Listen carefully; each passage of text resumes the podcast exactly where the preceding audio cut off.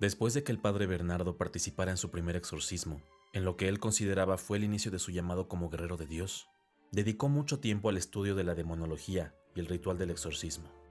Según la investigación que hicieron mi bisabuelo y mi padre, los dominicos que lo acompañaron como misionero fueron clave para ello.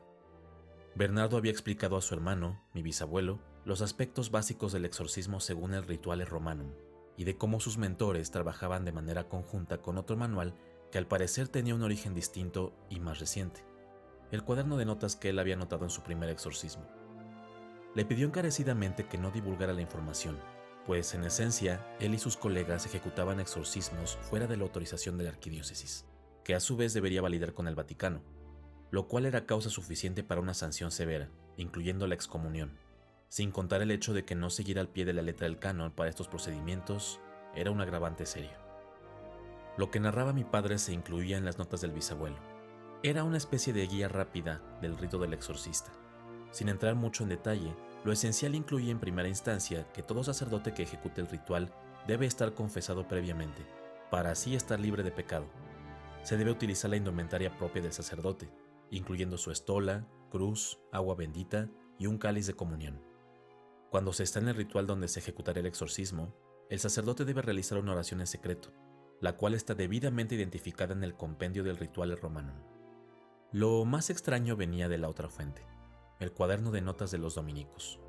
Su origen se podía trazar algunos años después de la fundación del antiguo convento de San Pablo en Oaxaca, uno de los primeros conventos fundados por la Orden de los Predicadores, tan solo tres años después de su llegada a la Nueva España.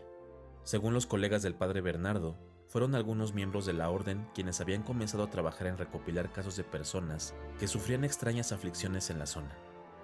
Inicialmente solo se documentaban, pues no había un procedimiento difundido y aceptado por la iglesia para el ritual del exorcismo. Casi 100 años después es que comenzaron a regularizarse las prácticas conforme al canon, y es a partir de ahí donde este compendio especial empezó a tomar otra forma. El ritual romano nos da una pauta para enfrentar este tipo de situaciones. Es una guía general, pero las notas que tienen los dominicos son más específicas. Ellos lo usan como lo usaría un médico para combatir una enfermedad particular, en lugar de un tratamiento genérico, le explicó Bernardo a mi bisabuelo. El cuaderno había sido transcrito varias veces para preservarlo. Tenía su propio pasado oscuro, pues al parecer, los frailes que lo habitaron hasta ser expulsados por el entonces gobernador del estado, Benito Juárez, oponían una gran resistencia, y, curiosamente, una vez que desalojaron por completo el convento, sufrió daños estructurales severos, adjudicados a obras públicas. Pero, según los colegas dominicos de Bernardo, era debido a que fuerzas oscuras querían asegurarse de que ese conocimiento especial se perdiera para siempre. Afortunadamente no fue así. Uno de los frailes logró rescatarlo y se aseguró de garantizar su preservación y uso futuro. No tenemos claro por qué, pero la región en donde estamos tiene una alta concentración de presencias y entidades profanas. Eran palabras que Bernardo usó con mi bisabuelo. Mi padre dice que las siguientes páginas de las memorias del bisabuelo hablaban de mayor detalle del ritual y de los aspectos específicos de cómo resolver ciertas situaciones. Por ejemplo, variaciones especiales en caso de que el poseso fuera un niño que fue ofrecido por sus padres a un demonio a cambio de algún beneficio, etc. Cosas tétricas sí, pero al parecer lo más aterrador venía en las notas relacionadas a una mujer que solo se le denominaba como la curandera.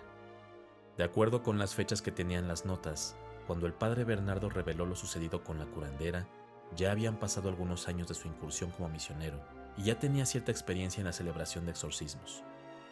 Tenía que haber vuelto a la arquidiócesis para que me reasignaran.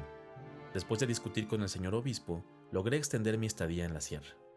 Aparecía como una cita de las palabras de Bernardo. La curandera cayó enferma y varias de las personas de la comunidad se acercaron a mí y a mis colegas para que la ayudáramos. Era el inicio de las notas acerca de esta experiencia de Bernardo. La curandera era una mujer que vivía cerca de la comunidad donde estaban ubicados el padre Bernardo y sus colegas dominicos. No tenían una buena relación, pero habían aprendido a coexistir. La gente de la zona acudía a ella para que les atendiera con remedios y curaciones. No había un médico fijo para la comunidad, si bien una o dos veces al mes subía un doctor que hacía labor comunitaria, por lo que la curandera cumplía una función importante. Su conocimiento de herbolaria y de aspectos básicos de primeros auxilios era muy bien recibido, pero era su tendencia a querer resolver problemas espirituales a través de prácticas paganas, como las describía el padre Bernardo, lo que hacía que la relación con los clérigos fuera complicada. El hecho de que cayera enferma generaba una dificultad mayor, pues dejaba a muchas personas en riesgo de no poder ser atendidas. El problema parecía ser que su enfermedad había asustado a la gente, por lo que en lugar de buscar ayuda con el médico, por lejos que estuviese, acudieron con los sacerdotes. Cuando llegamos a su vivienda, la curandera estaba en una esquina, de cuclillas, mordiéndose las uñas. Tuvimos que proceder con lo de rutina. Siempre hay que descartar que se trate de una demencia o una aflicción de otro tipo. Los dominicos saben bien de esto. Tienen muchos años más que yo haciéndolo. Se miraron por un momento, sacaron su cuaderno, discutieron brevemente y uno de ellos colocó una línea de sal alrededor de la mujer. Aparecían como palabras de Bernardo al lado de un pequeño dibujo ilustrando la escena, todo hecho por mi bisabuelo. Los dominicos comenzaron a hacerle preguntas, enfocadas a identificar uno de los rasgos más claros de la posesión, el conocimiento de lo imposible. Colocaron algunos objetos en una pequeña bolsa de lona, mismos que la mujer pudo describir sin siquiera verlos. No solo eso, pues uno de ellos era un dedal que había pertenecido a la abuela de uno de los dominicos origen que fue comentado por la curandera como parte del interrogatorio. Finalmente, le pidieron incorporarse y caminar hacia ellos, pero la mujer parecía no poder hacerlo, resultado de la línea de sal que la rodeaba. Los sacerdotes salieron y fue entonces cuando los dominicos confiaron al padre Bernardo que se trataba de algo mucho más serio de lo habitual. Los sacerdotes se pusieron sus vestimentas y su indumentaria, se confesaron e ingresaron nuevamente para ejecutar su tarea. Tomaron una silla y ataron a la mujer a esta, dibujando nuevamente el círculo de sal alrededor de ella. Luego comenzaron con los rezos. La mujer parecía transformar su rostro habitual a uno desfigurado, además de lanzar insultos y provocaciones a los sacerdotes. La primera sesión duró varias horas, y para cuando terminaron estaban exhaustos, y siendo tarde, no quedó remedio que pasar la noche ahí mismo. La mujer estaba inconsciente y la trasladaron con todo y silla sin desatarla a un espacio en la orilla de la pequeña vivienda, mientras los sacerdotes prepararon un espacio para dormir en el piso. Acordaron montar guardas de vigilancia, en caso de que la mujer despertase y para evitar peligros adicionales. Por la madrugada, un grito puso en alerta a todos los sacerdotes.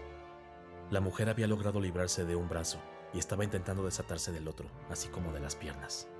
Apresurados, los sacerdotes se colocaron nuevamente su indumentaria pero este tiempo le sirvió a la mujer para desatarse el otro brazo y descubrir su torso, dejando sus pechos al descubierto.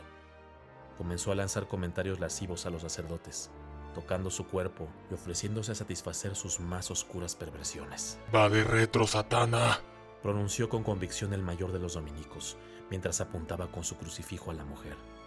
La curandera, o mejor dicho, lo que estuviera dentro de la curandera, pegó un grito de agonía, y el padre Bernardo y el otro dominico aprovecharon el momento para atarla de nuevo. Se encontraban en ello cuando varios de los recipientes donde estaban almacenadas hierbas salieron volando y golpearon al mayor de los dominicos. El otro colega corrió rápidamente a su auxilio, al ver que éste sangraba borbotones. No sabía qué hacer. Mis colegas estaban en el piso, uno sangrando y el otro tratando de salvarle la vida. Le contó Bernardo a mi bisabuelo. Lo único que pensé fue, Señor, dame fuerzas. Y con toda mi fe, empecé a recitar el primer salmo que me vino a la mente, el Salmo 91. El que habita al abrigo del Altísimo se acoge a la sombra del Todopoderoso. Yo le digo al Señor, tú eres mi refugio, mi fortaleza, el Dios en quien confío. Solo Él puede liberarte de las trampas del cazador y de mortíferas plagas, pues te cubrirá con sus plumas y bajo sus alas hallarás refugio. Su verdad será tu escudo y tu baluarte. No temerás el terror de la noche ni la flecha que vuela de día, ni la peste que acecha en las sombras, ni la plaga que destruye a mediodía.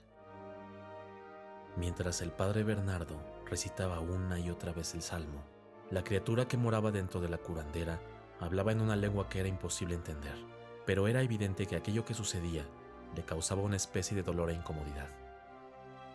Fue gracias a mi fe que logramos sobrevivir esa noche. La entidad profana dejó el cuerpo de la curandera y le pedimos ayuda a uno de los hombres de la zona para que bajaran al dominico al pueblo donde vivía el doctor. Las siguientes páginas de las memorias del bisabuelo relataban más vivencias del padre Bernardo, pero parecían ser experiencias que captaron menos la atención de mi padre en comparación de lo que leyó en una de las últimas páginas escritas por mi bisabuelo. Bernardo cree que la entidad que enfrentó con la curandera regresó. No se pierdan la conclusión de este relato en el siguiente episodio.